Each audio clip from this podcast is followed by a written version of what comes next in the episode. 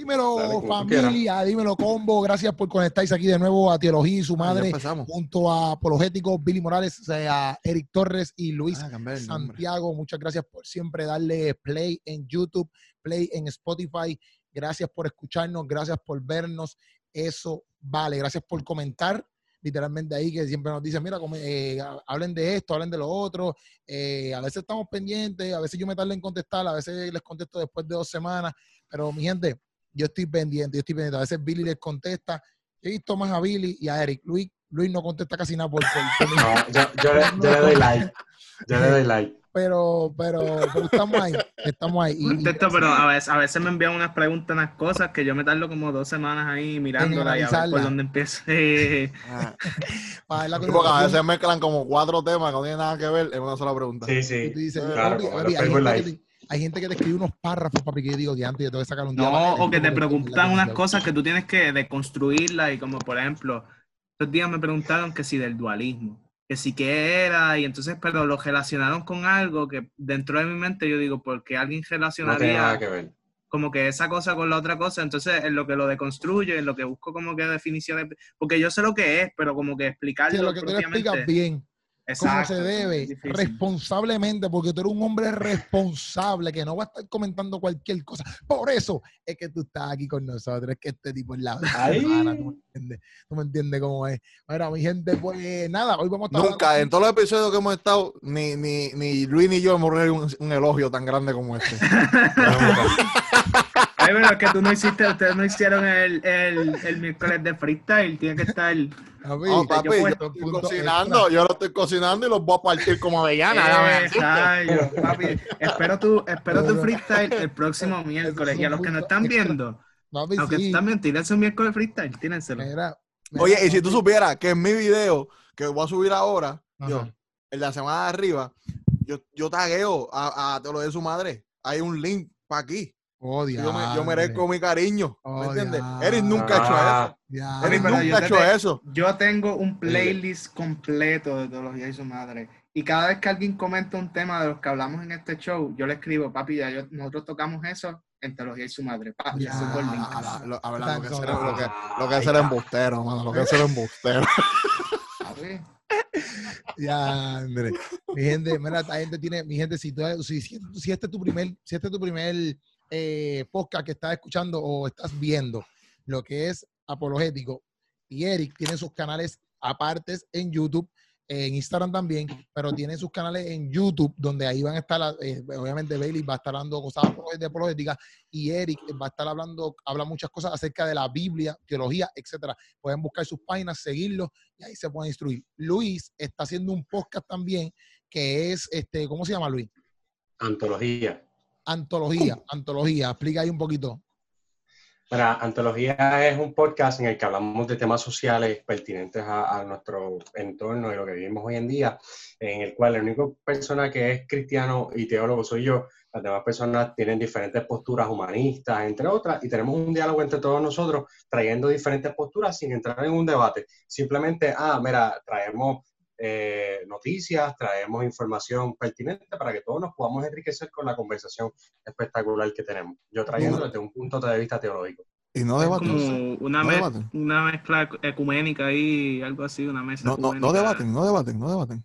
No, no, no, no, no es debatible. Debatimos después, después de grabar. Nosotros en el podcast como tal es el diálogo. Yo no sé hacer eso. Lo sabemos, Billy. Por eso es que no estás en antología. Por eso es que no estás en antología. por eso no te llamaron, caballo. te negaron el casting, te negaron el casting. Fuiste al casting y te dijeron, te llamamos, esté pendiente. A ver, no más va, no más va. Entonces, Antología lo puedes conseguir en Spotify. En Spotify, cualquier, cualquier aplicación de podcast. Ahí ustedes tienen, mi gente. Yo voy a hacer mi podcast, yo voy a hacer mi podcast también.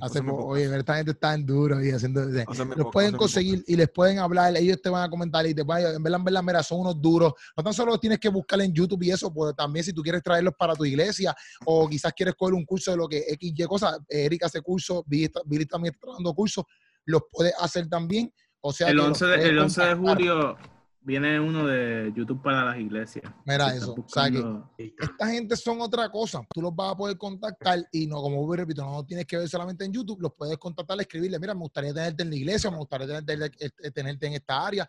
Y mira, ellos le van a llegar. Quiero pida talleres también, quiero pida también. Antes del segmento de hoy tuvimos un taller profesional.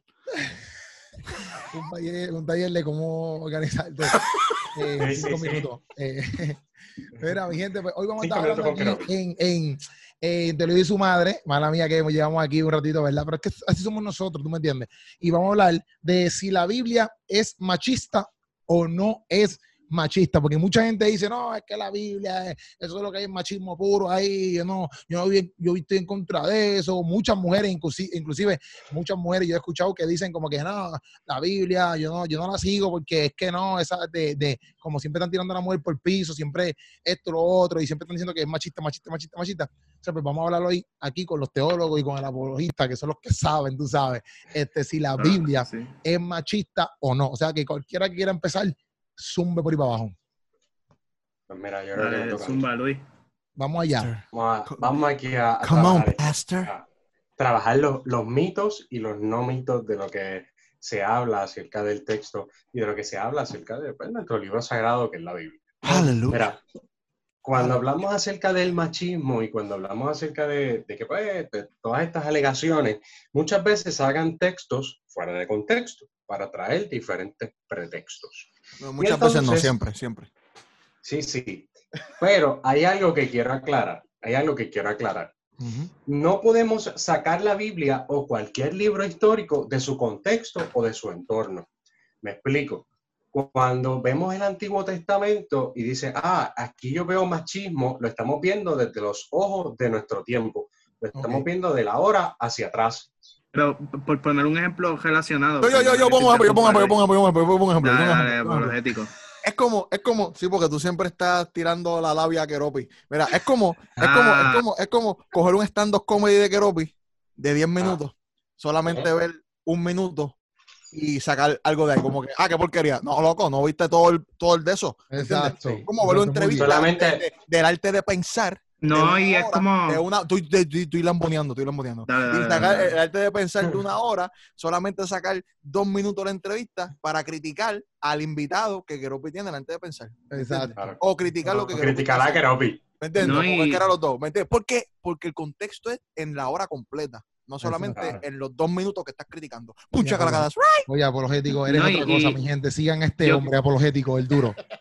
Creo que lo que dice Luis es más bien como, por ejemplo, ahora que está todo este movimiento de, los derechos de, o sea, de, tratar de, del racismo, contra el racismo, ¿verdad?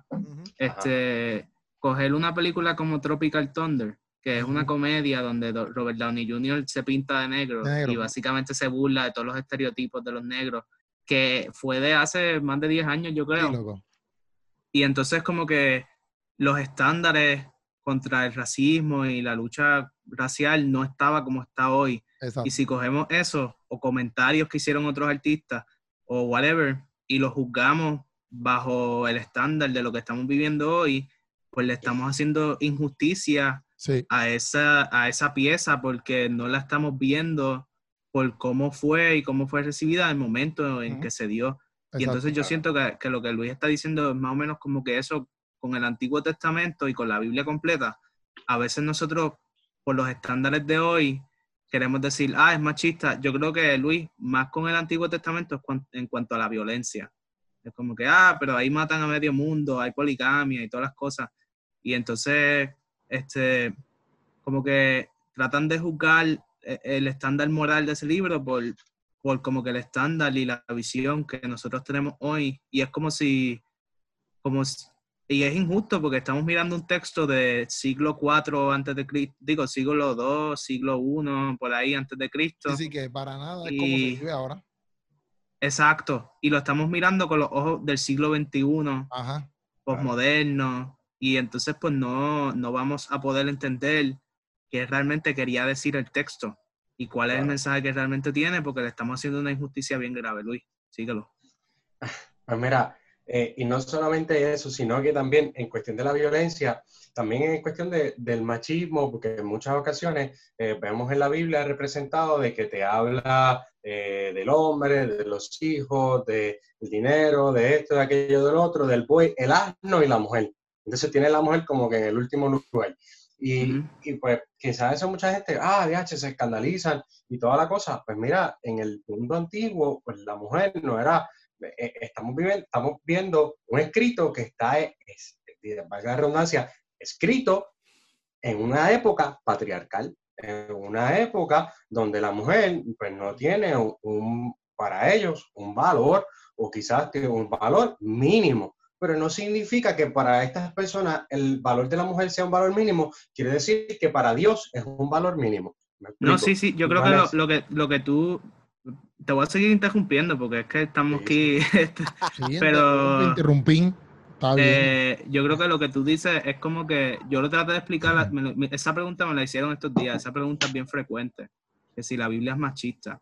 Y yo diría que si la pregunta fuese que si la Biblia se escribió en un mundo machista, sería así. O sea, la respuesta sí. Se escribió en un mundo machista. Sí, porque creo, creo que la persona, no sé ustedes cómo piensan de esto, pero yo creo que toda persona que lee la Biblia automáticamente asume de que porque está en la Biblia es God approved, ¿me entiendes? Como que, ah, Dios lo aprobó.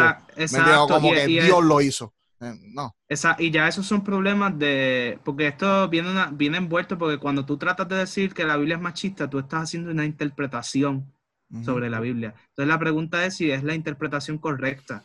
Y cuando hablamos de interpretaciones hay un montón de, normas, porque es que la Biblia dice un montón de cosas.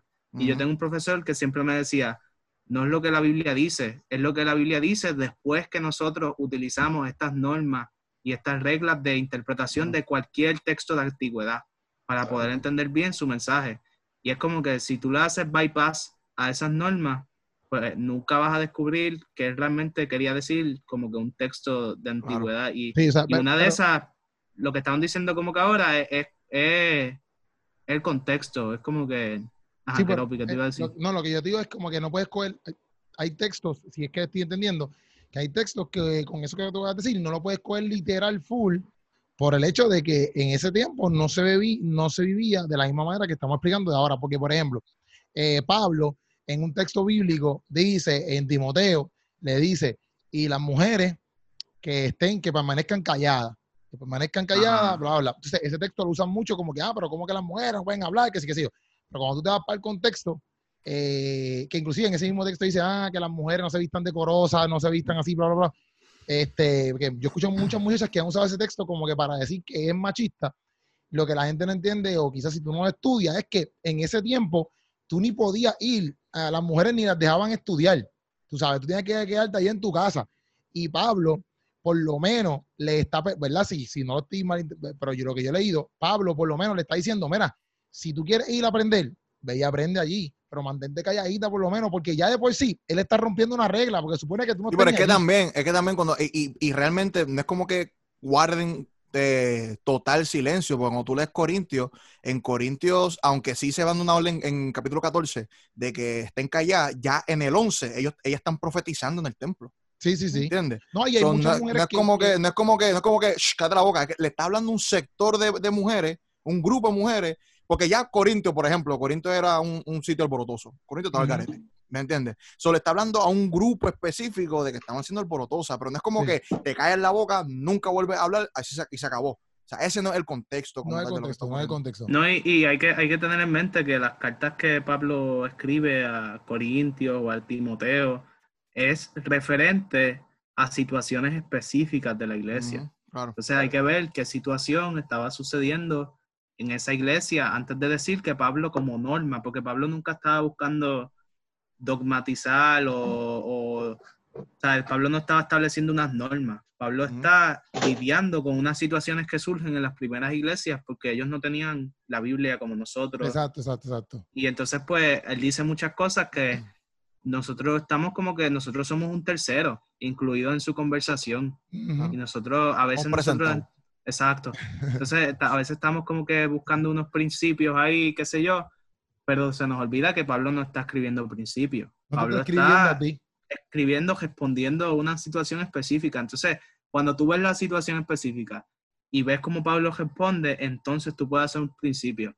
Pero hay veces que cuando tú ves la situación específica y ves cómo Pablo responde, tú dices, Pablo está respondiendo así por esta situación específica. Es como, por ejemplo, el aborto. Este, como que por lo general yo soy pro vida. Yo creo que un bebé eh, desde el momento de concepción tiene vida y es un ser humano. Y que la mujer no debería de abortar a ese bebé porque yo considero que eso sería asesinato. Quizás ella no lo sepa, pero por lo menos de la persona que, que lleva a cabo el aborto, pues hay un asesinato ahí y están quitando una vida. Eso, esa es mi norma, ¿sabes? Como que eso, eh, por lo general, yo me voy con esa. Pero si la mujer peligra, si la vida de la mujer peligra y si es un, un, un embarazo bien complejo, que probablemente la mujer muera y el hijo no pueda nacer ni nada, pues entonces ahí, pues uno tiene que decir, mira, esto es una situación específica que amerita un trato especial a esta situación, porque es excepcional, ¿me entiendes? Y entonces como que, como que, como que hay situaciones, pero eso no significa que tú tienes que abandonar tu regla por esa situación, ¿me entiendes? Entonces cuando vamos a la Biblia, loco, en Corintios tú tienes, tú tienes un chamaco que se está acostando con la madrastra. Con la madrastra, y... ese es el lío. Y Pablo Entonces, tienes... nadie hace nada. Y nadie hace nada. que se lo entrega nadie hace nada. Si nadie hace nada, si nadie hace nada, ya te da la condición de la iglesia pero para que veas cómo son. pero cuando empieza escribiendo Pablo en, en, Corintios, cuando Pablo empieza escribiendo, dice a los santos de la iglesia de Corintios. Mano, eso siempre me sorprende. a los santos, porque a los santos. Lo que pasa es que en el contexto bíblico él está haciendo un comentario sarcástico porque están bien locos. Ah, él está haciendo a los santos, papá. Eh, eh, y vamos a hablar más claro. En Corintios Pablo le dice que es una iglesia con multitud de dones. Vamos a y todo el mundo le gusta. Era, en Corintio, en Corintio, el Corintio nace el primer y ¿cómo? ¿Cómo es posible? ¿Cómo es posible? Hay que traer a Félix un día para acá. Mira, ahí nace el primero. a todo el mundo le gusta pelar a Corintio. Todo el mundo le gusta pelar a Corintio por los problemas, porque el nene se acuesta con la madrastra, por todos los líos porque la mujer se calla en la congregación. Pero se están demandando, se están demandando todo el mundo ahí a fuego. Sí, sí, sí, pero nadie resalta los puntos de que Pablo empieza diciendo a los santos de la iglesia de Corintios y que es una iglesia con multitud de dones. O sea, que es una iglesia que está llena del poder de Dios, pero tiene problemas. ¿Ves? o sea, es una iglesia quizás como hoy en normal. día. Hashtag normal. preach, preach. Quizás, quizás como hoy en día que es una iglesia que vemos y profesamos y clamamos por un avivamiento y, clamamos a voz en cuello. No, predicando, no, predicando.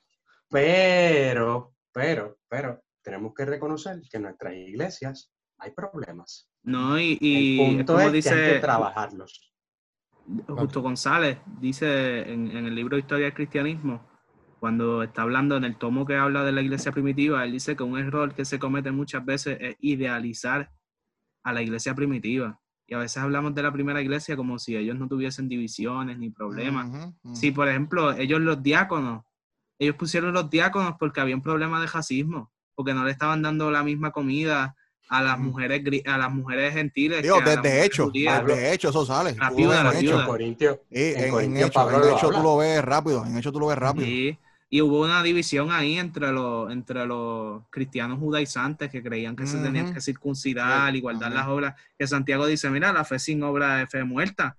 Y Pablo te dice, papi, esto es por gracia full, porque es que nosotros, ahí había una tensión y, y una pelea entre Pablo y Marco. Sabes que habían unas tensiones y unas peleas desde el mismo principio, habían conflictos y, y, y es como que a veces creemos que la iglesia primitiva es esta cosa tan esotérica y tan mística y tan espiritual y que ellos estaban volando y que Pedro estaba siempre caminando y sanando gente con la sombra. Loco, Pedro hubo una ocasión que Pablo tuvo que regañarlo porque llegaban los, los judíos y él, se, y él dejaba a los gentiles plantados y se iba para la mesa a los judíos. Y había una preferencia, o sea, como que eh, se hacía acepción de personas y, y, eso estaba allí. Pero ¿Qué es lo que queremos traer con esto? Dale, Ajá, no, no. Yo, yo, yo sé que, por ejemplo, en muchas áreas hemos visto que la, la Biblia, o sea, porque el tema obviamente pues, es que si es machista o no. Y yo sé que hemos hablado diferentes cosas, pero este, una de las cosas que hacemos mal es que porque la cultura de ese tiempo, la cultura de ese tiempo, exacto, no es la misma cultura que tú vives en Puerto Rico, ¿me entiendes? Y entonces, pues, pues, yo tengo, eh, yo tengo una muchacha que una vez me dijo, ah, este, yo una vez fui a, una iglesia y estaban predicando y, y, tiraron este como que el texto este que dice eh, mujeres sométanse a eh, tu mujer al hombre primera Corintios 11 ajá entonces pues ella me decía como que ah por eso mismo eh, él él por eso mismo yo leí el comentario ahora Por eso mismo, él le dice, como, ella me decía como que no, por que yo no voy a la iglesia, porque yo cuando entré a esa iglesia estaban predicando que la mujer se debe, se debe someter al marido, que si no sé qué más. Entonces, pues ella consideraba que eso era como que súper chocante. Yo le decía como que, loca, pero tú leíste el texto completo, como que también dicen, este, marido, eh, por, la mujer. por, su mujer, o amen a su mujer, no sé, como Cristo amó a la iglesia. O sea, si tú te pones a ver todo eso, pues hello, Cristo lo mataron. Tú sabes. Entonces, pues, pues ella me decía, no, que si son machistas. ella estaba viendo solamente esa parte que, ok, que fue lo primero que dijimos, pero podemos decir, como dijo este Luis, digo, pues como dijo Eric, perdón, que la cultura en ese momento sí era machista. La cultura de, de, de ese momento judía sí era machista. No tiene que ver nada que con si la Biblia es machista o no. Ni si Dios es machista, ni si Jesús fue machista, no tiene que ver nada con No, exacto, porque la cosa es que se escribe en un mundo machista. Se escribe en un mundo machista, Luis habla. Mira, para cerrar lo que dijo Eric y vi la discusión esa de Corintios y de la iglesia primitiva y todo. Sí, eh, mano, porque ahí hay un mensaje bien poderoso. Suéltalo, sí, lo, que quiero cerrar con eso, o lo que queremos decir, es que en todo eh, la iglesia o en todo, cada uno de nosotros tiene situaciones y tiene pues, puntos en los cuales tiene que trabajar. Y eso no significa que porque tengamos situaciones, no quiere decir que Dios no quiera trabajar con nosotros y que Dios no nos utilice a pesar de nuestras debilidades. Porque en medio de nuestras debilidades el poder de Dios se perfecciona. O sea que no podemos decir, ah, mira, como que todo espiritualizarlo tanto como que si ellos fueran también Dios, porque también son seres humanos que cometen errores y fallan.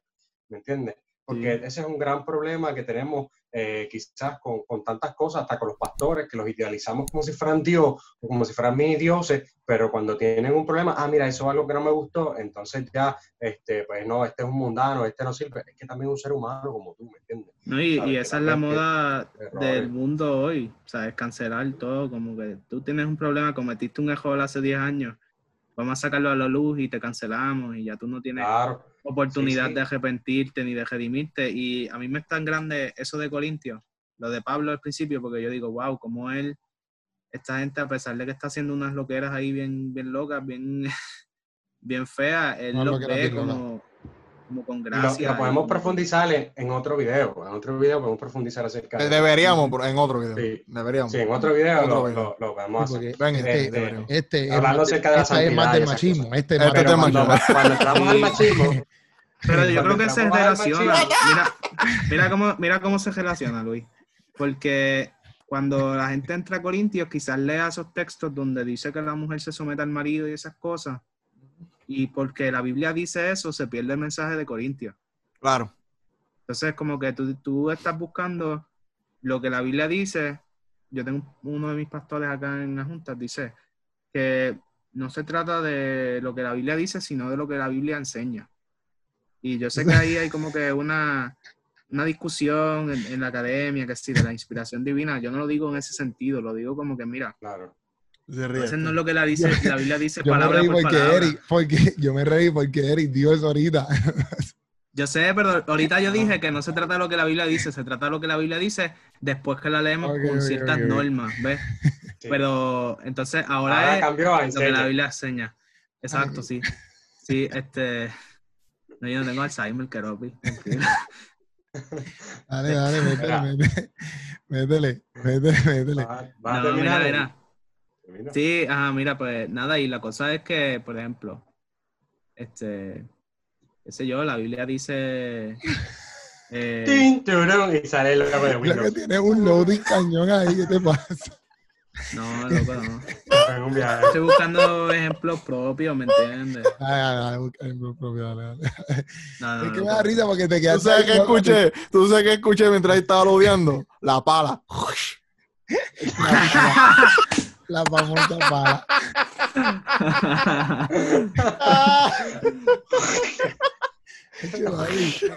te quedaste ahí, te quedaste ahí en loading, te quedaste ahí en loading. Eh, no, pero mira, por ejemplo, en la Biblia tú encuentras más ejemplos de poligamia que de monogamia. este, en el Antiguo Testamento, ¿sabes? Porque si, si es por lo que la Biblia dice, pues casi todos los patriarcas del Antiguo Testamento, el medio mundo por ahí para abajo, el rey David, el rey Salomón, ni se diga. Claro, claro monogamia, eh, este, poligamia full, ¿sabes? Como que pero, es como, es como estamos diciendo, porque, porque realmente tú lees eso y no, no entiendes como tú has dicho, ¿verdad? Que, que, son hijos de la época. ¿verdad? Tenemos que meterlo en la época que está y qué es lo que está pasando como tal. No, que Porque, por ejemplo, tú, ves, tú ves Sara, tú ves Sara. Sara. Sara le dice mi señor a Abraham. ¿Me entiendes? Mm, no, es como, no, es como que, no es como que Dios establece Abraham, tú eres el señor de Sara. Lo que pasa es que la cultura era así, ¿me entiendes? So, es, y eso es completamente normal. Oye, oye, es más, es más, me voy a desahogar aquí, me voy a desahogar aquí. Es como, es como, eh, eh, eh papi, a me hiende, papi, cuando dicen lo, lo, lo, lo, lo, y pasa mucho con mis jóvenes, que empiezan, mira, wow, mira, wow. Yo, dejen eso, por Dios, por amor a Cristo, ¿me entiendes? O sea, no es como que estamos patrocinándolo, no es como que patrocinándolo, pero la gente absorbe las cosas de la cultura. ¿Me entiendes? Cuando vemos, por ejemplo, este Sara diciéndole a, Abraham, ah, mi señor, pues es que es, se absorbe algo de la cultura, pero no significa que lo que está pasando en el texto es algo que Dios estableció así. No, y que en ese momento. No, es lo que Dios quiere. Como estábamos diciendo ahorita, en ese momento, ellos, como pienso yo, ¿verdad? Yo no sé, pero yo creo que la mujer no quizás algunas sí, estaban como que dolidas, como que querían tener más y voz y voto, pero no era como, como la mujer hoy en día, de que a lo mejor lo ven como que, ah, este hombre no me deja hacer esto, no me deja enseñar. Ellas no lo veían tampoco así, yo creo. Sí, que no están tan woke. ¿Cómo es? que no están tan woke, no están tan despiertas ahí. Exacto. Sí, pero, en verdad, pero en verdad, en verdad, una, mí, una sanganería porque tuvo una Débora, ¿me entiendes? Que, que, que, era uno de los jueces, ¿me entiendes? Era como que... ya, vamos a entrar en eso, vamos a entrar. ¿Me entiendes? Como tú ves, tú ves tanto power en una mujer, tú dices como que, pues mira, pues realmente no es...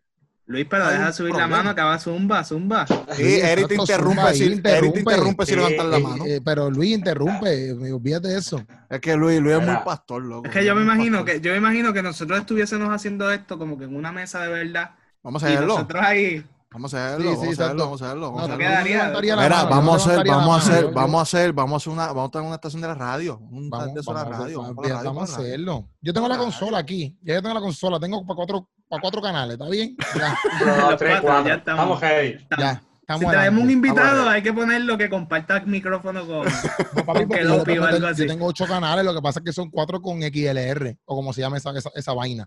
Pero después yo le puedo meter cuatro más. ¿Qué crees, papi? ¿Qué crees? Ah, papi, esto está ya. Mira, mira, mira, voy a terminar. Como la gente que hace las casas y dice, ah, pero esta casa tú le puedes añadir más cuartos. Exacto, papá. pensando en el futuro. dale, Luis, dale, Luis, dale, Luis. Luis habla. Luis, no tenemos que decir, dale, Luis. Luis, tú hablas. ¿Está bien? Y nosotros nos callamos. Exactamente. Ahora el pastor. Ah, ahora, fue que por poco se me fue el internet casi. Ah. Mira, este, cuando hablamos acerca de, estas situaciones de que, ah, la mujer quizás se sentía oprimida, o, quizás sí, quizás no. Eh, buen ejemplo, el que trae Billy acerca de... De, de Débora. De estas de Débora y no solamente eso, también gracias, pastor, gracias, pastor, gracias, pastor. No, solamente eso, tenemos una Esther que, que, gracias a ella, literal, literal, el, el, pueblo de Israel sigue vivo, ¿me entiendes? Si no estuviera muerto. Y entonces, aún más, tenemos también el ejemplo de una Ruth que gracias a que esa Ruth decidió, y no solamente Ruth, sino que Noemí, que hace el plan maestro, ella es la mente detrás de todo esto, porque Noemí es la mente, hace el plan de que Ruth pueda estar con vos, o con Boaz, como quieran llamar, este, y sale el linaje de David, que de ahí sale el linaje de Jesús, ¿me entiendes? O sea, son mujeres sumamente importantes en la Biblia, y hay muchas más.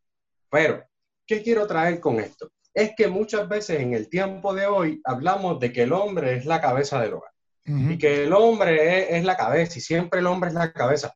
Caballo, vamos a hablar claro, la cabeza es Cristo, se acabó. La cabeza es Cristo y tenemos un problema en que en nuestras iglesias siempre se quiere establecer, o en algunas iglesias se quiere establecer ese machismo o traer, quizás traer una cultura antigua a traerla al tiempo de hoy. Y eso sí está mal, eso sí es un problema. ¿Por qué? Porque la Biblia lo que Dios establece es una ayuda idónea, un sonar juntos, un conjunto de uno y del otro. ¿Ves? Que ¿quién, edifica la casa? ¿Cómo? La mujer.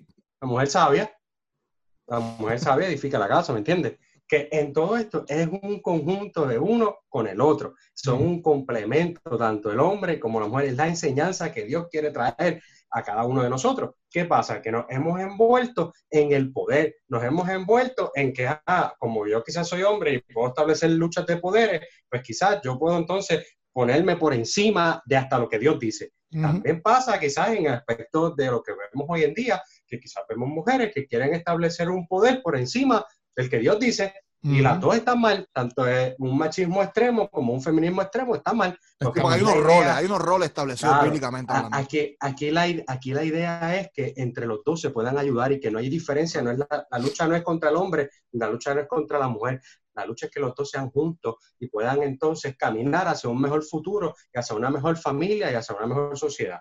Entonces, Santo. habiendo establecido eso, eh, eh, es bien malo y de hecho hay una teología que está feminista y tiene unas posturas muy buenas acerca de cuando se acercan a la Biblia y a los textos. y tienen una ventaja sobre nosotros ahora mismo, que aquí todos somos hombres. este, la teología feminista la escriben las mujeres, ¿eh? Claro, claro. una perspectiva diferente. Vamos allá. Para que no nos digan machista, hay que añadir una mujer. Es más, llámate a Samantha. Como, como las cosas están hoy. Pero tú se llama teología y su madre, no su padre. Pero oye, ponle, oye, ponle fe, ahí, está. Ah, ponle, ponle el face up. apologético. Te pones el face up apologético y, y oh. ahí disimulamos. ¿Cuál es el problema tuyo? No, pero loco, como las cosas están hoy apologéticos, tú te puedes identificar con una mujer subjetivamente y, y te tenemos que reconocer como un ella. Pues eso es un posmodernismo del diablo, ¿me entiendes? Está garete, garete. Mira, ¿qué es lo que queremos trabajar con Tienes que poner de apologético a lo último, eh, la O que se convierta en una arroba, que puede ser apologético. apologético. X, X, apologético. ¿Sabe, que, sabe, que, ¿Sabe que en esta era posmodernista eso es un ataque en contra de mi persona? ¿Ok? ¿Te sientes ofendido? Discúlpenos. Discúlpenos. esperen fuego, esperen fuego, esperen fuego por este cantito. Espérenlo, espérenlo. Lo diciendo. No soy profeta, no soy profeta, pero espérenlo, espérenlo. Mira, que queremos. lo vamos a poner de, lo vamos a poner de, de clip. este es el clip de su madre de machismo. Este. Sí. Apologética. Mira, dale, te, Luis, decir algo? Sí, sí. Eh, ¿Qué queremos decir con esto? Que es que quizás podemos ver rastro de machismo o podemos ver algunos textos que nos hablen de machismo, pero en realidad el caso no es que Dios o la Biblia sea machista, sino que hay un contexto patriarcal y es se escribe en un contexto de esta manera. También en el caso de Corintios que traímos acerca de la mujer guarde silencio, y es que este grupo de mujeres que está haciendo, Pablo está hablando en Corintios capítulo 14 de acerca del orden, y cuando trabajamos el orden, pues él está trayendo un ejemplo que también pueden haber sido hombres que tú, pero en este caso, pues eran mujeres, no es como que él tiene algo en contra de las mujeres, es que él quiere ordenar algo que está pasando en la congregación, pero si fueran hombres, también lo hubiese dicho a esos hombres, mira, cállate, ya, ¿me entiendes? Lo hubiese dicho en el, en el texto, que no es algo como que en contra de la mujer o en contra del hombre. Ahora bien, cuando vemos a un Jesús que rompe con todos estos... Antes, antes de llegar a Jesús, antes de llegar a Jesús, antes de llegar a Jesús. Porque estaba, estaba Paul Copan, tiene un libro bien demasiado, este, no lo tengo por ahí, este, que él establece que realmente esta estructura patriarcal, eh, ante la ley, el hombre es una protección para la mujer. Por ejemplo, cuando la mujer iba a casarse, pues entonces el hombre, el padre tenía que aprobarlo porque el padre tiene que responder ante la ley. So, realmente la ley establece el hombre como responsable por la mujer. ¿Me entiendes? Y el, y el hombre estaba a cargo a veces de 15, 10 personas dentro de la familia. So, está brutal porque en ese machismo, hay, ante la ley, el responsable no es la mujer, el responsable es el hombre. Entonces también utilizan a veces versículos de la mujer que es impura, yo creo que en Levítico, pero no se dan cuenta que en ese mismo texto el hombre es igual de impuro por ciertas cosas también. ¿Me entiendes? que, que, nuevamente solamente eh, hacemos cherry picking, ¿verdad? De, de, los textos que no nos gustan y, y por completo. La palabra nos dice que dejarán padre y madre y serán una sola carne. ¿Me entiendes? Incluso cuando, cuando está hablando del nacimiento de los, de los, de los varones y, la, y las niñas, este, la, la, ofrenda que se presenta ante el Señor es la misma, independientemente de sea un niño o sea una niña. Sí hay una diferencia, y esto está brutal como lo explica por Copan, eh, que se espera, yo creo que en ocho, ocho días, uno, se espera unos días para el, para el nene, y se espera mucho más días para la, para la nena. Pues si, si, para, si para una mujer y nace un nene, tiene que separarse del templo ciertos días. Y si es de una niña, muchos más días. Pero eh, por cómo está brutal, porque él dice que ante la cultura, eso, es, eso está brutal. Porque en muchas culturas mesopotámicas y de babilónicas, esas porquerías, este, las, las, las los templos se prestaban para la prostitución y para, y para entregar a la mujer como un objeto sexual. entonces aquí Jehová está estableciendo, si nace una mujer, tú no vas para el templo, para enseñar a todo el mundo de que la mujer que nace no es para ofrenda al templo. ¿Me entiendes? Eso que está brutal. ¿Me entiendes? Eso tú ves como en este sistema patriarcal, si indagas un poquito más, tú ves la protección de la mujer. Exacto. Y, cuando hablamos, y, el valor que le brindan. Aquí. cuando hablamos de eso, Erigo yo, Erigo yo. Dale, yo, este, no, que, porque yo sé que tú vas a seguir y más o menos sé por dónde tú vas a seguir. Sí, sea por Jesús, no quiero abandonar tu testamento. Ah, exacto, porque ya tú estás llegando a, pero más o menos en esa Al línea. apocalipsis. Este, exacto, exacto. Tú estás, tú estás, ya, tú quieres, mira, tú le vas a dar el flechazo, papi, tú vas a acabar esto ya. Sí, no, no, este, hay un par de cositas nítidas por ahí. Sí, pero mira, este, por ejemplo, en ese mismo, por esa misma línea de, de, de o sea, yo creo que si la pregunta es, ¿verdad? Por simplificarlo un poquito más, si la Biblia enseña que deberían de ser machistas, Que, que, la, que la mujer tiene menos valor que el hombre, este, la respuesta es que, que, no, o sea, porque la Biblia, aunque se escribe en un mundo machista y refleja en muchas ocasiones ese mundo machista, la realidad es que es un libro progresivo.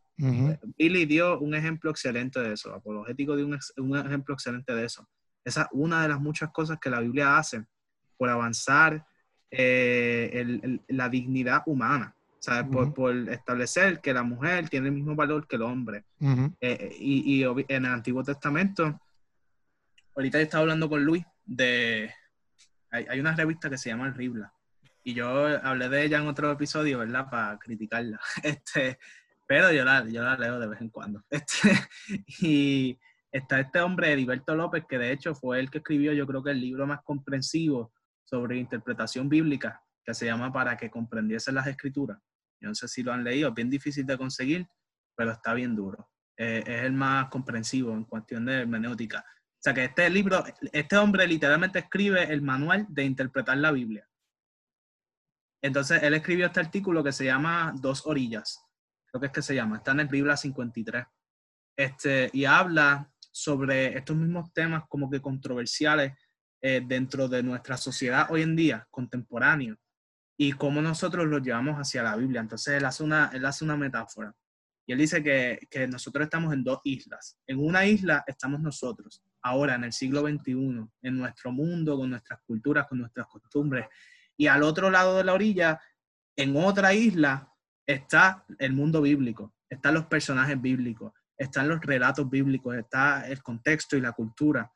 Y entonces él dice que el intérprete, el trabajo del intérprete es brincar esa brecha, es como que es como pasar de nuestro mundo a ese mundo para nosotros escuchar las diferentes voces. Entonces él hace dos, él hace dos ilustraciones. La ilustración de la brecha, que es lo que estábamos diciendo al principio, que, que nosotros estamos separados por, por un abismo gigantesco de este mundo. ¿Sabes? Porque no es un texto que tú puedes coger, como mucha gente pretende, que te dicen, no, coge la Biblia y léela, y tú la vas a entender ahí mismo. Puede ser que Dios te ilumine con algún asunto espiritual o individual o algo así. podemos entender, yo creo que el mensaje genérico de la Biblia. Exacto. Como que el big picture, pero a, a niveles bien altos. Ajá, pero si queremos, por así decirlo, casi micromanejarlo, yo no sé, como que entender bien específicamente. Sí, profundizarlo, profundizarlo como tal. Nos encontramos con el hecho de que hay una brecha abismal entre nosotros y ese mundo. ¿Sabes? Nosotros no cocinamos pan en nuestras casas horneándolos ahí en horno. Nosotros no somos este, nómadas en el desierto. Nosotros no somos, eh, nosotros no sabemos lo que es vivir día a día pescando para poder sobrevivir como los Nosotros no sabemos lo que es la lluvia temprana y la lluvia tardía, porque aquí llueve cuando le da la gana. Exacto, nosotros no, no celebramos el Pentecostés, ni celebramos, este, ni celebramos digo, nosotros celebramos un Pentecostés, pero es una fiesta, una fiesta de, de, siembra y cosecha. Y nosotros tampoco tenemos fiestas de los tabernáculos y tampoco tenemos fiestas de dedicación ni nada de esas cosas. O sea, nosotros tenemos una, la realidad es que nosotros, y especialmente en Puerto Rico, porque si se dijera que viviéramos en, el oriente o que hablásemos alguno de los idiomas, qué sé yo, arameo, pues quizás quizá la brecha fuese un poco menos, eh, un poco menos, menos grande. Pero nosotros nos encontramos con esta brecha gigantesca que a través del estudio y a través de podcasts como este y a través de diferentes cosas, nosotros tenemos que buscar atravesar para llegar a ese mundo bíblico y entenderlo bien. Y cuando llegamos a ese mundo bíblico, él dice, Asimismo, como en nuestra sociedad existen diferentes voces, porque se levantan voces a favor de cosas, voces en contra de cosas. Tú te vas a encontrar que dentro de la Biblia existen también diferentes voces, ¿sabes? Porque siempre nosotros, ah, la armonía, la armonía de la Biblia, la armonía de la Biblia. Mira, no todo armoniza y eso no es malo, ¿sabes? Porque, por ejemplo, tienes a Pablo por un lado diciendo que tenemos que, que hacer excepción de los hermanos, pero que Inclusive, aunque hagamos excepción de los hermanos, nosotros podemos comer carne sacrificada a los ídolos. Pero entonces Juan en Apocalipsis te dice que Jesús condenó a una iglesia porque se dejó, dejó ser tentada a comer carne sacrificada por, a los ídolos. Entonces es como que, mira, ¿en qué quedamos? Pues hay dos voces. Entonces tenemos, por ejemplo, lo que estábamos hablando ahorita de Esdras y, y Nehemías, que eran unos xenófobos bien grandes, loco. O sea, y no es que eran xenófobos, es que eran bien celosos con la ley. Y ellos no podían ver a un samaritano ayudando a construir el templo y las murallas, que fue lo que pasó con Zambalat y con Tobías. Y ellos los mandaron para su casa y ahí se formó el Jebolú y surge la división de los samaritanos y los judíos, que vemos que se extiende hasta el Nuevo Testamento, que después Jesús, que es otra voz más, dice, mira, esa discusión no importa, porque la mujer le pregunta, ¿dónde tenemos que adorar al Señor? Porque tenían un templo en Jerusalén y otro templo en Samaria. Y, y, ella le dice, mira, los judíos o los samaritanos. Y él le dice, ninguno, los que buscan en espíritu y en verdad. esa, esa, es la respuesta de Jesús, ¿ves? Entonces, eh, ¿a quién tú vas a escuchar? ¿Me entiendes? Como que vas a prestarle atención a Enemías y a Edra. Claro, no estoy diciendo que Enemías y Edra no tengan un valor, eh, esos libros y el mensaje. Pero tienen un sesgo, tienen un sesgo, tienen un prejuicio ya tienen, un lente por el cual miran lo que están mirando. Exacto, y si tú entiendes el lente, puedes sacar la riqueza de ese libro, ¿me entiendes? Claro, claro. Tienen unas vivencias que, que, que, tú en el 2020, exacto como le no las has vivido, no las has vivido ni sabes lo que es eso. que no, Ahora, esto para nada, esto para nada pone en tela de juicio la, la, la, la, el, el, la riqueza de la Biblia, ¿me entiendes? No, como que la denigra por ningún lado, sino que estas cosas, estos comentarios, no es nuevamente, no es para discourage, ¿cómo se llama esto? Como que quitarte la cara de leer la Biblia, desanimarte. desanimarte. Es como que es animándote a que, hermano, hay unos elementos que tienes que tener pendiente cuando vas a, a, poner juicio. No, y cuando, cuando tú lo ves así, tú descubres un montón de tesoros, loco. yo creo que cuando tú, lo ves, cuando tú lo ves así, quizás la gente que, quizás hay otras personas que lo miren y digan, esta gente se va a convertir en ateos. Este, pero yo creo que... Never, baby. Never. contrario. Como que yo pienso que que esto te ayuda a que, a que tú no veas eh, la palabra como que este libro de Harry Potter que se lo inventó alguien y es un libro de magia y, y ah, mira, ojalá, de momento el, el, mar se abrió y pasó Moisés por ahí, ¿sabes? Más allá de eso, más allá de eso, como que, mira, aquí escriben como, por ejemplo, dice eh, Eric, hay diferentes tipos de voces, porque también hay diferentes tipos de contextos donde están viendo unas cosas que, papi, ¿sabes? Si tú lo vivieras y tú lo escribieras en ese momento, tú dices, papi, en el 2020 estamos pasando por esto y por esto y por esto, pero yo creo en Dios, yo creo esto y creo otro, pero está cañón porque está pasando esto y esto y esto y esto, y tú lo vas a narrar como, papi, como tú lo estás viviendo. Después, quizás. En como que Robbie. En el 2000. Es que lo que pasa es que, es que también yo creo que ahí, ahí es donde caemos entonces a, a tomar prestado de otras cosmovisiones, de otras religiones. ¿Me entiendes? Y pensamos que el texto bíblico es como el texto del Corán, ¿me entiendes? Porque ellos parten de la premisa de que letra por letra le escribió Alá. Ajá. Nosotros no partimos de esa premisa. No, no, no. Nosotros no decimos que literal eh, letra por letra le escribió Yahvé, ¿me entiendes? Le escribió Jehová, no, esa es nuestra postura. Pero nosotros, pero hay muchas personas que ven la Biblia como que, papi, pero muchas. Tú sabes, y yo entiendo que la Biblia no es eso, pero eh, muchas personas ven la Biblia así de que, papi, no, no, no, no, esto lo escribió Dios y si Está bien, no, y, programas como estos son los que dicen, baby, caballero, no. No, y mira, mira, volviendo, volviendo no bueno, no bueno teología, no bueno. Sí, sí, claro, en verdad. Volviendo a la ilustración de las voces, en cuanto al machismo, hay, claro, hay voces, hay voces que, que quizás oprimen la mujer y quizás dentro de, de, su contexto y la manera en que ven el mundo. Hay unas que simplemente parecen hacerlo y cuando tú investigas mejor, tú dices, mira, en realidad como que la intención de lo que él quería decir no es lo que la gente ha hecho, porque la mayoría de la gente, la mayoría de la gente que acusa, que acusa a la Biblia de tener una narrativa machista, pues, obviamente ya están prejuiciados contra el texto. O... Tiene una condición a priori. Exacto, oh, exacto. Oh. por los éticos. Digo quizás.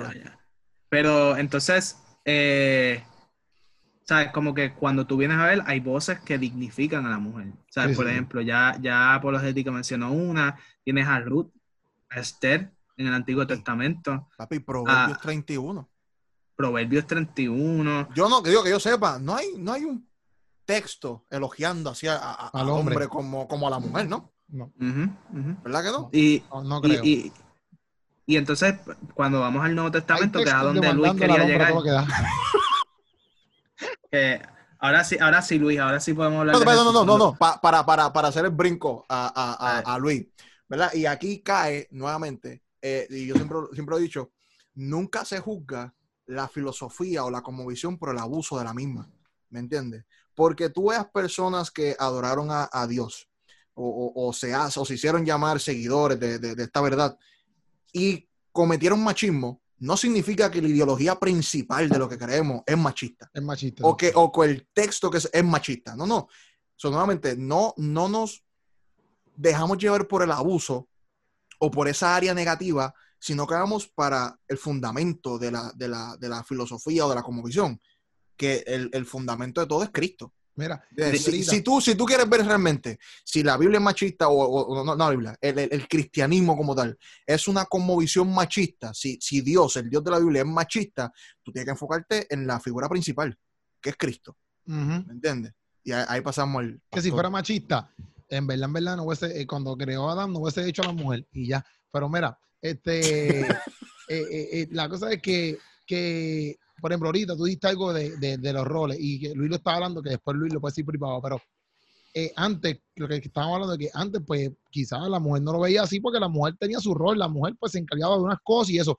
Nosotros lo que hemos hecho a veces también es como que, que en esta cultura quizás de, de, americana o puertorriqueña, como tú la quieres llamar, o desde los tiempos de antes, hemos hecho... Occidental, vamos a ver occidental pues, pues occidental. Pues, pues si, si, si, tú si tú estás en un rol en específico, ya como que, como decía Luis, ya no lo ven como que una, como un rol de poder. Por ejemplo, si tú eres, si tú eres el pastor de una iglesia, tú eres el más espiritual de la vida. Ahora, si tú eres el que solamente se sienta los dominguitos allí, tú no eres, ¿sabes? Tú, tú, tú, pues, eso, es bien estúpido, eso es bien estúpido. Eh, exactamente, exactamente. Entonces, porque tú ves, por ejemplo, un Esteban, ¿qué era Esteban? Esteban era un mujer. sí, sí.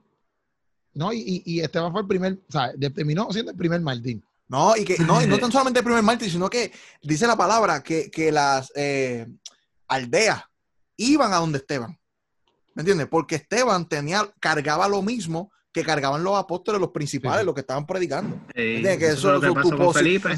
Exacto, tu posición solamente establece tu función dentro del cuerpo, no establece tu espiritualidad. Exacto, pero lo que yo digo es que lo hemos hecho en todas las áreas como, algo de, por ejemplo, si tú eres, si pasa en todo, en los trabajos, en... que si fuese una jerarquía así, como que... Ajá. Pero en realidad es como que así. Exacto. Eh. Porque es que esa es la cosa, no lo vemos como que todos nosotros, no importando, porque yo había escuchado una vez un tipo que decía, mira, no todos pueden ser dueños de un restaurante. En el restaurante tiene que haber el dueño, tiene que haber los meseros, tienen que estar los que limpian, tiene que estar el cocinero. Entonces ya automáticamente nosotros vemos, ah, pues el que limpia es un cero a la izquierda. El aquel duro, el que logró el éxito es el dueño. Pero que tú sabes, que tú sabes si, si realmente el dueño es exitoso, en, eh, quizás en tu nivel de vida, como que, ah, para ti el éxito es lo material, etcétera, pues, pues, pues, ese es tu éxito, ¿me entiendes? Pero tú no sabes si el éxito del que estaba riendo fue conseguir un trabajito, ¿me entiendes? Entonces, esa es la cosa que nosotros asumimos como que, ah, si este es tu rol, pues denigramos los roles solamente por no entender que no se trata de que este rol es mejor que otro, se trata de que ese rol que tú tienes lo, lo, hagas a lo, a lo, máximo posible, ¿me entiendes? No diciendo como... Por eso, pero, ah, si, si, partimos de ese punto de vista, o, esa es la, la, filosofía que llevamos, pues entonces tenemos un problema bien grande con el Padre, con el Hijo y con el Espíritu Santo porque vemos bíblicamente que el hijo se somete al padre, pero no es que el hijo es menos que el padre, Exacto. porque en esencia sigue siendo Dios. Exacto. Exacto cuando tú ves este sometimiento de la mujer al hombre, no es como que tú estás por debajo del hombre, es que en el rol hay, hay esa cosa, como te dije, la que, la que edifica la casa sigue siendo la mujer. ¿Me entiendes? y, el que tiene que morir de ella o yo, soy yo. ¿Me entiendes? Porque se pone por mayor estima, ¿me entiendes? Sí, sí. Y automáticamente la gente ve eso como que, ah, pues yo me tengo que someter, ah, pues yo soy. Eh, o sea, y es como que, mira, no. O sea, es, lo mismo, como si Alvio ahorita. Dile, dile, que, que tú eres un hombre sometido, dile. Eh, como decía al principio. dile que tú eres un hombre feliz, dile. Son uno, esa es la clave, esa es la clave, esa es la clave, son uno, son uno, ¿me entiendes? Es lo mismo que, que, que, que Padre y Espíritu Santo, son uno, ¿me entiendes? Y ese, fue, ese ejemplo te quedó bien duro porque es la realidad, como que no, yo, por ejemplo, yo, exacto, yo que estoy con Samantha, yo no me creo mejor que Samantha, ni tampoco yo estoy diciendo a Samantha, no, como yo soy esto, lo otro, que hacer esto. No, porque Samantha a mí me ayuda en muchas áreas que yo, pues, ahora, ahora mismo yo estoy aquí y Samantha está este, repartiendo camisas, qué sé yo, pues loco, pues, pues, eso me ayuda a mí. Mientras tanto, yo estoy, o yo, Samantha puede estar haciendo y yo hago que si me pongo a repartir flanes. Y quizás alguien me dice, me dice, que entonces repartiendo flanes, eso es de mujeres, qué sé yo, un, eso que, que, es un comentario machista. Este, pues es como que, mira, loco, no, yo estoy ayudando a mi esposa porque ella vende flanes, ¿me entiendes? Y eso no me hace a mí menos persona porque yo me fui a... Yo conozco personas, loco, literal. Eh, hace tiempo yo conocía eh, una pareja que el, que, el, que el muchacho se quedó desempleado, el hombre se quedó desempleado. Y él tuvo que estar como un año entero siendo el que cuidaba a su hijo, cocinaba en la casa mientras la mujer iba a trabajar porque se quedó desempleado un año entero. Gloria a Dios. Ah, y, eso, no, significa que tú eres menos hombre o que tú estás haciendo el rol de una mujer. ¿Me entiendes? Como que loco, te quedaste desempleado, estás haciendo un rol en ese momento que es cuidar a tu hijo y cocinar. Ya, loco. Y tu mujer está trabajando. Ya. ¿Me entiendes? Pero ya hoy en día lo ven como que, ah, no, papi, se la dejó montar, no es un macho alfa, no es esto, no es lo otro. hasta las mujeres lo miran así. Hasta algunas mujeres piensan eso. Por eso. Que, ah, si en la casa, él no es buen hombre, él no es buen hombre. Hombre, no. ¿Me entiendes? Sí, sí, hace, hace tiempo, hace tiempito salió, salió un salmista diciendo una verdad bien brutal. Y es que ahora, estando en la época de los machos alfa, es de los princesos. De los princesos. Mira, pero eso, eso que tú dices es bien interesante, Quero, porque eso se traduce a muchas dinámicas de poder en diferentes aspectos, como que no solamente de, en cuestión de la dinámica matrimonial y eso, sino también como que en la iglesia. Claro. Digo, ya ustedes lo dijeron, pero como que... Y la realidad es que nosotros estamos hablando aquí como que bien académico de esto y bien propio, pero hay mucha gente que lamentablemente pues hay muchas iglesias que te dicen que la mujer no enseña en la iglesia, que dicen, ah, pues la mujer... No, y yo he visto, yo he visto, oye, últimamente he visto mujeres, mujeres tajante diciendo que no, que la mujer no puede pararse en un púlpito. No te paras en un púlpito y se acabó. Y, mujeres mismas, mujeres mismas diciendo que la mujer ni se maquille, ni se ponga cierto tipo de ropa, como que literalmente súper limitando a la mujer, como que casi reduciéndola a un objeto y, y, privando, y deshumanizándola. Pues esa es la cosa con esto, o sea, deshumanizan a, las mujeres. Y obviamente yo lo digo como hombre y yo no me puedo identificar al 100% con eso, pero no, no necesito ser mujer para que eso para mí sea algo que es abominable. O sea, como que no, no me... Y por eso yo vacilo con mis amigas, yo le digo... Y, o sea, es que ahora todos los ista y todos los isto es como que son como que mal vistos. Pero como que nacionalistas, feministas, qué sé yo. Ah. Pero yo le digo como que, yo le digo vacilando a las muchachas de mi iglesia, no, que el primer feminista soy yo pero obviamente yo no soy feminista al extremo de que muchas personas lo llevan, pero la idea es que, que mira, ¿sabes? Como que yo no, no me gusta que, que se les deshumanice, que se les prive de, de, de, cosas como que bien básicas de derechos humanos, casi por así decirlo, porque, porque se cree que son inferiores simplemente por su, por su género, ¿me entiendes? Es como, qué sé yo, mano. Y entonces este, pero sí que, que, esas dinámicas de poder la Biblia no las aprueba, mano. Y Jesús, en cuanto volviendo a lo de las voces, como que Jesús. ahora sí, Jesús es la, es la mayor voz en la Biblia a favor de la dignidad de la mujer. Hay gente que dice, ¿y por qué Jesús no se cogió discípulos mujeres? Vamos a ser honestos.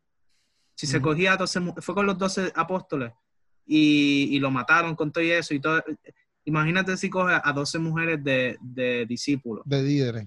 Que, que, por eso no que, ningún, que, el que por esas no llegaba a ningún lado no llegaba a ningún por esas lado cosas porque... por esas cosas de primera él no dijo yo soy Dios uh -huh. si, si, él no hace las cosas estratégicamente no va para ningún lado uh -huh. él mismo y, decía tenemos que cumplir con lo escrito tenemos que cumplir con lo que ya establecido tenemos que cumplir con las normas regulares que hay aquí uh -huh. ¿me entiendes? Entonces, ajá exacto entonces dicen ¿por qué Jesús no encarnó como una mujer? Lo mismo, dentro del mundo greco-romano no llegaba a ningún lado, no lo iban a escuchar, el mensaje no llegaba y qué sé yo. Uh -huh. Ah, pero es que Dios es hombre, loco, Dios es asexual. Uh -huh. Si en el Antiguo Testamento vemos ejemplos de él comparándose con como la gallina cuida sus polluelos, yo cuidaré a Israel. La gallina es mujer, o sea, la gallina es femenina. Hembra. Eh. Hembra, hembra, ¿ves? Y asimismo eh, habla de, lo, de, los, de los senos, de, de o sea, como que ilustraciones de una mamá nutriendo al bebé y unas cosas. Entonces, eh, eh, hay otro, otro paralelismo entre el amor que tiene una embarazada hacia el hijo en su vientre y unas cosas que tú vienes a ver, ¿sabes? Como que esos son metáforas uh -huh. para describir algunos aspectos y características esenciales del carácter de Dios, pero no significa que Dios tenga género. Uh -huh. Dios es asexual, los espíritus plenos son asexuales, ¿me entiendes? Los ángeles son asexuales, los... Ajá, Luis. Zúmbale. Pero mira, la cosa es, la, antes, antes, de pasártelo, Luis, la cosa es que... Okay, yo creo que este es el episodio que más me ha gustado, ¿viste? Te lo juro. Pero Jesús, me ha gustado. Aunque, aunque Jesús tiene discípulos hombres, es... y Jesús es hombre, Jesús levanta la voz por la dignidad de la mujer. En sí, Lucas, sí. Jesús se refiere a cada mujer por su nombre. Bueno, sí, por lo menos Lucas menciona los nombres de las mujeres. Y eso, eso es progresivo. De hecho, la Biblia es progresiva desde el Antiguo Testamento, mano. Si en la misma ley de Moisés se establece que un hombre para divorciarse de una mujer, porque se están divorciando de ella por cualquier por porquería, Ajá. dicen, no, tienes que hacer una carta de divorcio. De divorcio. Claro. Uh -huh. Pues el hombre, qué sé yo. Y también el, el, el, el, número dice que, que, si te cogen que si pegando cuernos, que esto y lo otro, que lo va a, a llevar y tenga como unos testigos. Uh -huh. eh, Paul Copan también especifica que esas leyes o ese tribunal como tal viene primeramente para defender el derecho de la mujer. Exacto, exacto. Viene Esa primero por eso, porque si la mujer se queda sola, se la. ¿Me uh -huh. entiendes? Sí, porque tenía que ser o prostituta Ajá. o tenía que ser una viuda mendiga o algo así. Ajá. Entonces, Incluso, y, es... y, también, y también hay unas, eh, unas leyes de que, por ejemplo, cada tres años, este, espérate, sí, cada tres años tiene que dar unas cosas a las viudas, a los huérfanos y no sé qué rayos. En Isaías 1, la, la, condenación al pueblo no es tanto matanza y cosas malas, es que dejaron de atender a las viudas, a los huérfanos, ese tipo de cosas, ¿me entiendes? So, tú ves un, una protección brutal en la mujer como tal. No, y, y mira esto, Billy, como que hay una... Yo, yo leí un comentario que estaba comentándole a Luis no me acuerdo quién lo escribió, un, com un comentario, un quote que leí en, en, Facebook o algo que estaba comentando a Luis, era de, de, un teólogo o algo así. Y él decía que dentro, imagínate si la Biblia no es tan progresiva, que dentro del mundo romano ellos empiezan a abogar por, ¿sabes? Como que la Biblia es tan progresiva y, en el sentido de la mujer de dignificar a los débiles, porque esa es la cosa, como que el materialismo naturalista te dice, ah, la vida, y, y, en aquel entonces era diferente, pero ahora, ahora, el materialismo naturalista te dice que la vida es una competencia, que el que se adapta sobrevive, mm. y de alguna manera estamos excluyendo a los débiles. O sea, los claro. débiles se mueren porque es parte de la naturaleza, porque los débiles no se supieron adaptar. Y entonces, de alguna manera, como que nos volvemos arrogantes. Si yo estoy vivo es porque soy fuerte. Sí, y los débiles están condenados naturalmente. A esa, es la, esa, es la, esa es la filosofía del materialismo naturalista. Claro. Pero el cristianismo te dice no. El cristianismo te dice ayuda a la viuda, ayuda al huérfano, uh -huh. ayuda al mendigo, ayuda al que se quedó atrás, al débil. El que quiera ser, el que quiera ser más, más, más alto, más grande y arriba, tiene que ser más pequeño aquí abajo. Que uh -huh. se haga servidor primero. Sí, sí, Entonces, tiene que ser más pequeño. Entonces, el cristianismo siempre ha sido así, inclusive dentro del mundo romano no eran naturalistas, este, materialistas, pero eh, o sea, esa gente denigraba a la mujer, se olvidaba del pobre, de la viuda, del huérfano, del enfermo. Y entonces el mayor progreso que se hizo en cuanto a la civilización, en cuanto a la civilización, que comentaba este autor, que no me acuerdo quién era, este, fue por el cristianismo. O sea, el cristianismo fue el que dentro del mundo romano dio ese empuje a favor de la búsqueda de los derechos y de la dignidad de los más débiles en la sociedad. Y fue el que permitió que el mundo progresase hasta donde, estaban, hasta donde estamos hoy. Cuando tú buscas la historia de los hospitales, cuando tú buscas la historia de la, de, la, de la medicina, de la educación, las grandes, grandes, grandes universidades como Harvard, eso es, eso es cristiano. Em, empezaron como escuelas de teología, escuelas cristianas, seminarios. Y, y, y, entonces tú buscas. Que al sol, de hoy, este al sol de hoy tienen las inscripciones cristianas y quieren quitarlas. Quieren quitarlas. Pero todo eso empezó como algo totalmente cristiano. Como... Sí. Orfanatorio, cuidados de, de ancianos. Eh, todo eso, gracias al cristianismo. Y él decía: la ironía más grande es que hoy en día se le está acusando a ellos de ser los machistas y de ser los, homofóbicos y todas estas cosas que nos acusan ahora, cuando en realidad, si no fuera por el cristianismo, la sociedad no hubiese progresado hasta donde estamos hoy. Y eso es ironía, o sea, es lo que él dice. Y yo digo, mira, es bien cierto, porque cuando vemos a Jesús, la voz de Jesús siempre se levantaba a favor del débil, del pobre, de la mujer. y no que Jesús, ¿sabes? Voy a ponerle todo un clip. No, pero es verdad, es verdad. Ah. Es que es verdad, es verdad. verdad. y, y, pues Jesús y el norte. ¿Cómo es? Luis, Luis, está, Luis está envenenado. Y está ahí, Luis está envenenado Ya entre Eric te dijo que sí, ya se acabó con el pero, ya, André. El pero. El pero, el pero, oye, porque Eric tenía un pero bastante largo, pero fue bueno. Sí, el pero era bien largo. Luis tiene, Chico, pero es que tengo muchos puntos que yo a hablar. Zumba, zumba. Luis es bien bueno, Luis es bien bueno. ¿Viste, Eric? Sí, gracias, Luis, gracias. Luis, Luis, verdad, Luis, verdad es, un pan de Dios. pues dale, Luis, este, Luis, di, Yo hubiese discutido hace rato con Eric. Luis, este, Luis, dil, porque ya que tienes el tiempo, vamos. Espérate, que me estaba riendo, chico. Mira, mira, en todo esto que, que está hablando Eric y Billy, que ahorita que, que, iba a aportar algo, era que cuando hablamos de Corintio también tenemos que entender que ahí en Corintio hay un templo de Afrodita en el cual hay más de mil mujeres que son prostitutas sagradas o son prostitutas del templo. Y que cualquier viajero, porque Corintio es como que la sede o la cosa más grande, es una mega ciudad, o es una megápolis. O sea, tiene un puerto en el cual muchas ciudades pasan porque es bien rico en mercadeo y entonces todo en los y Corintio es una para ahí. Ciudad portuaria, ¿verdad? Sí, sí.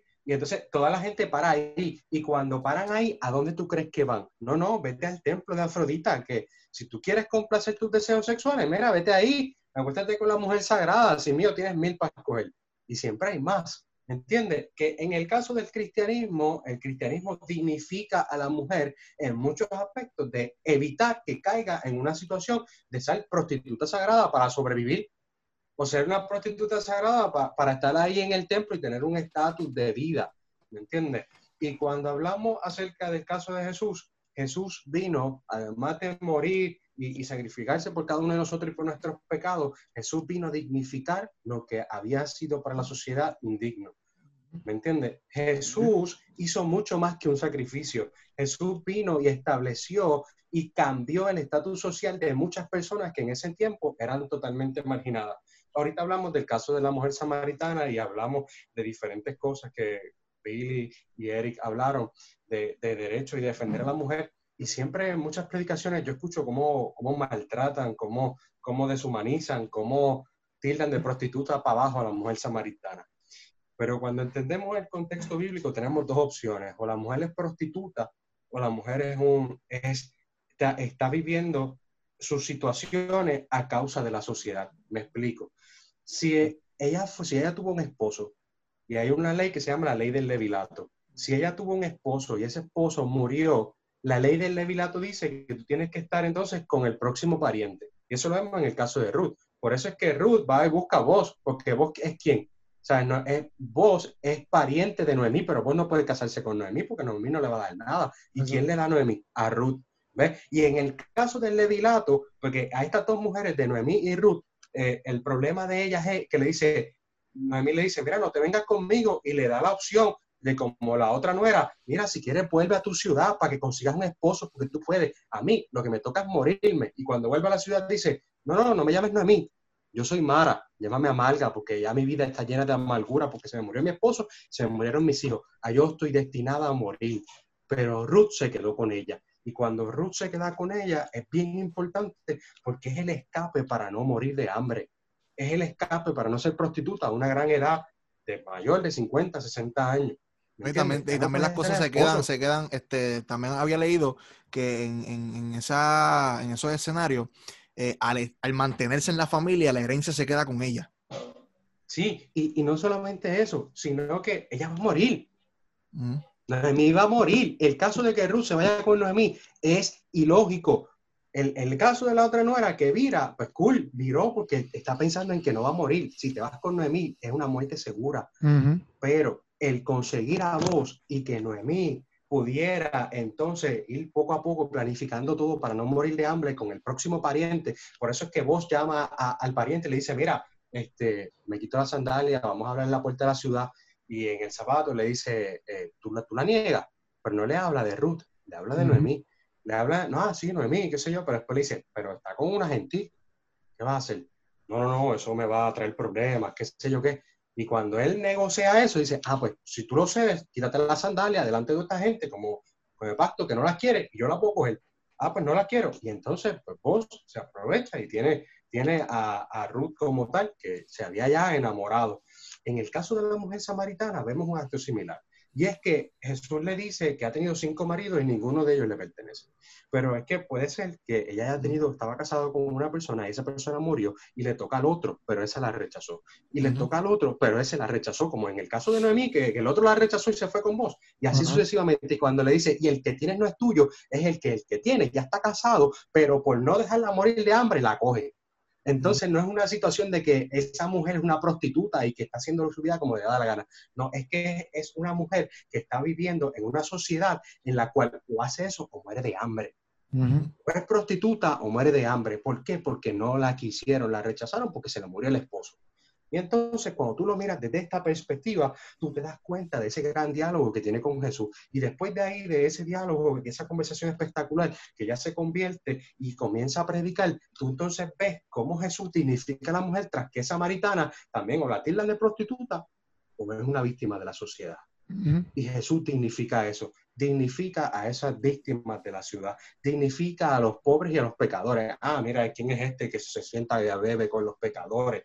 Ah, ¿quién es este que se siente y come con los publicanos? ¿Quién es este que va y escoge pescadores aquí para que los siga? Ah, ¿quién es este que se... Que fracasaron, que, fracasaron a las pruebas, fracasaron, perdieron los exámenes. sí, vengan a mí los niños para que de tal es el reino de los cielos. ¿Entiendes? Un rabino no puede estar cerca de un niño. La voz del niño era igual que la voz de la mujer. Por eso tú ves que Jesús tiene que esperar los 30 años para comenzar su ministerio. Porque se cree que antes de los 30 años tú, eres un hombre, pero no tienes voz ni voto ante el pueblo. Entonces tú no puedes comenzar tu ministerio hasta que tú cumplas, seas mayor de 30 años, para que entonces ya seas una persona. Porque existe gente que son no personas en la sociedad. Y eso Jesús vino a romperlo. Vino a romper paradigmas. Vino a romper esquemas. Vino a trabajar ante cada uno de nosotros y veamos las riquezas de las cosas que nos estamos perdiendo. Tiene mujeres que quizás no las llaman discípulos porque quizás eh, estas mujeres eh, no, no, están así tan mencionadas en la Biblia como quizás Pedro, Pablo, eh, Pablo no, Pedro, Juan, el discípulo amado. Y no vemos a estas personas, pero vemos en el caso de María y Marta cuando Marta está tan afanada y que sigue trabajando, y le dice, ¿y esta que está sentada a tus pies? dice, no, no, no, pero es que ella tiene la mejor parte, pero es que ella está cogiendo la enseñanza como, como los demás discípulos. Ella está Oye, que está bruto porque Marta, porque, porque el, el, el, el, lo que Marta está pidiendo es como que yo estoy haciendo mi rol como mujer. Si ella no está cumpliendo con el rol establecido en la cultura. Y entonces eso le dice, no, es que eso no importa. No importa la porquería que tú estás haciendo. Lo que importa es que estés atendiendo a mí. Y está atendiéndolo a él, y no solamente eso, está atendiéndolo a él como lo están haciendo los discípulos y como están haciendo los hombres. ¿Me entiendes? Y Jesús lo avala. En el caso de la mujer que derrama el perfume precioso y le seca las lágrimas de los pies del maestro, ese perfume era carísimo y se lo dice, mira, pero que con ese perfume hubiésemos comprado un par de cosas. Y como que, ¿qué le pasa a esta? Eh, eh, eh, cálmate, deja que ella venga. Deja que ella derrame su perfume ante el maestro, ¿me entiendes? Vemos una María Magdalena que en Lucas 24. Oye, mismo dice, donde se hable de mí, se hablará de esta mujer. Claro, y va y habla de diferentes mujeres que eran María Magdalena, Juana y María, madre de Jacobo, y las demás con ella, así que había más. Dice Lucas que había más que van a donde, a donde la tumba. Lo más grande, eso mismo, eso es lo más grande. El, el primer testigo de la resurrección de una mujer. Ellas van allí a ver la tumba vacía y se dan cuenta que la tumba está vacía y van y llevan el mensaje. Y aunque las tiendan de locas lunáticas que las conocían, pero es que ellas sí eran discípulos porque sí recibieron la enseñanza y sí recibieron, el, estuvieron la mejor parte como María, que seguían al maestro toda su vida y aún así estuvieron ahí, vieron que el maestro resucitó y fueron a llevar el mensaje. Vieron, vieron si más quizás que nosotros no queremos, si quizás nosotros no queremos estar diciendo de que son discípulos o no, si quizás nosotros no queremos estar estableciendo eso, pues deja eso a la discusión de allá, pero estas mujeres tuvieron la mejor parte la recibieron y la, y la administraron. Es más, y en el caso de Pablo, en Corintios, quienes financiaban el ministerio de Pablo eran mujeres. Las mujeres eran las que soltaban el cachimiro a Pablo para que Pablo fuera y predicara. Eran las más que soltaban chavos ahí. para que Pablo, fuera. el, mensaje, el mensaje de Corintio entraba por la cocina porque no había un templo establecido para los cristianos. Se, juntaban en casa. Inclusive en Corintios se, reunieron, se a reunir en el templo de Afrodita. Tuvieron espacio en el templo de Afrodita para ellos poder predicar. Entonces, en todo esto, eh, el mensaje entraba por la cocina porque en el cuchicheo de las mujeres entraba y podían venir gente a la casa para que entonces se le pudiera hablar del evangelio. Entonces, tú me estás hablando a mí de que la Biblia es machista, caballo. Cuando tú entiendes estas cosas de que las mujeres eran las que soltaban la torta para que el hombre predicara, entonces tú entiendes que Primera de Corintios 14 no está hablando de un síntoma machista, está hablando de corrigiendo una situación que está pasando en el momento cuando, cuando tú entiendes esto, tú te das cuenta que Jesús significó tantas cosas y cogió a seres humanos que estaban en una sociedad con tantos problemas y con tantas situaciones y los restauró, los utilizó y fueron llenos del Espíritu Santo. Y tú ves a un Pedro que a pesar de los errores que hablamos ahorita y de los demás apóstoles que tuvieron errores y tuvieron problemas eh, en sus vidas porque no eran dioses, pero sí estaban llenos del Espíritu Santo y fueron de bendición a tanta gente, la pregunta es, ¿qué pasa con nosotros que quizás pensamos que nuestras situaciones y nuestros problemas son más grandes que lo que Dios puede hacer con nosotros? La pregunta entonces sería, la, pregunta entonces sería, ¿por qué nosotros que estamos preguntándonos si el texto es machista o no y no estamos viendo en nuestros corazones lo que Dios está haciendo en medio de tantas congregaciones, lo que Dios está haciendo con las misiones, lo que Dios está haciendo en torno de esta sociedad y los problemas que nos competen hoy en día como sociedad? La pregunta sería, ¿qué estamos haciendo nosotros como iglesia que clamamos y pedimos por un avivamiento tan grande, pero entonces, ¿qué estamos haciendo nosotros por el pobre, por el menospreciado, por el que por la viuda?